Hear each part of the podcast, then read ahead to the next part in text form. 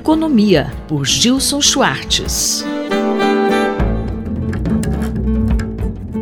Professor Gilson, qual o tema da coluna hoje? Se alguém queria uma definição de apocalipse digital, parece que esse é pelo menos o clima na mídia brasileira, mas eu diria até internacional.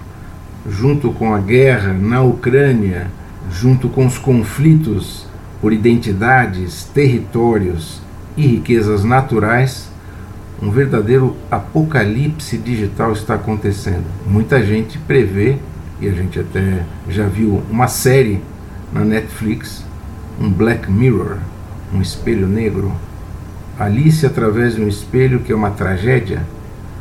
Essa é uma questão que não é apenas retórica, mas ela é substantivamente filosófica embora muito subjetiva, mas que diz respeito, claro, à economia e à vida digital.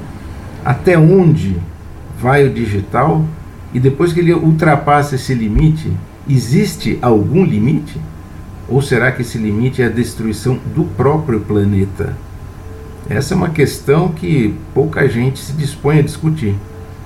É interessante lembrar nesse contexto da obra e da vida do Gunther Anders, é um filósofo que foi o primeiro companheiro de Hannah Arendt.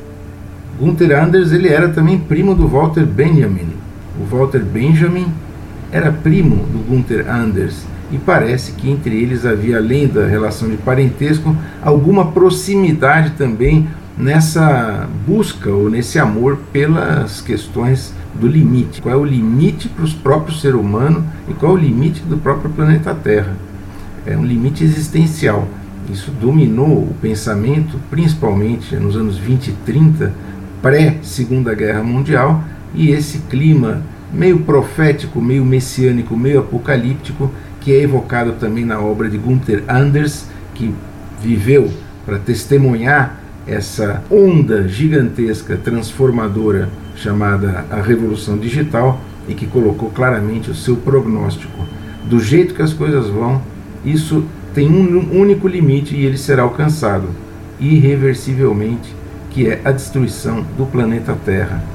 Claro que no caminho muita coisa vai sendo destruída, a começar dos direitos que eram definidos para um contexto analógico, digamos assim, e que agora alcançam toda uma verdadeira fauna de identidades de todas as formas, para todas as métricas, para quem gostar de selecionar, para quem gostar de monitorar, dispor, até usando meios comerciais para isso, usando então dessa.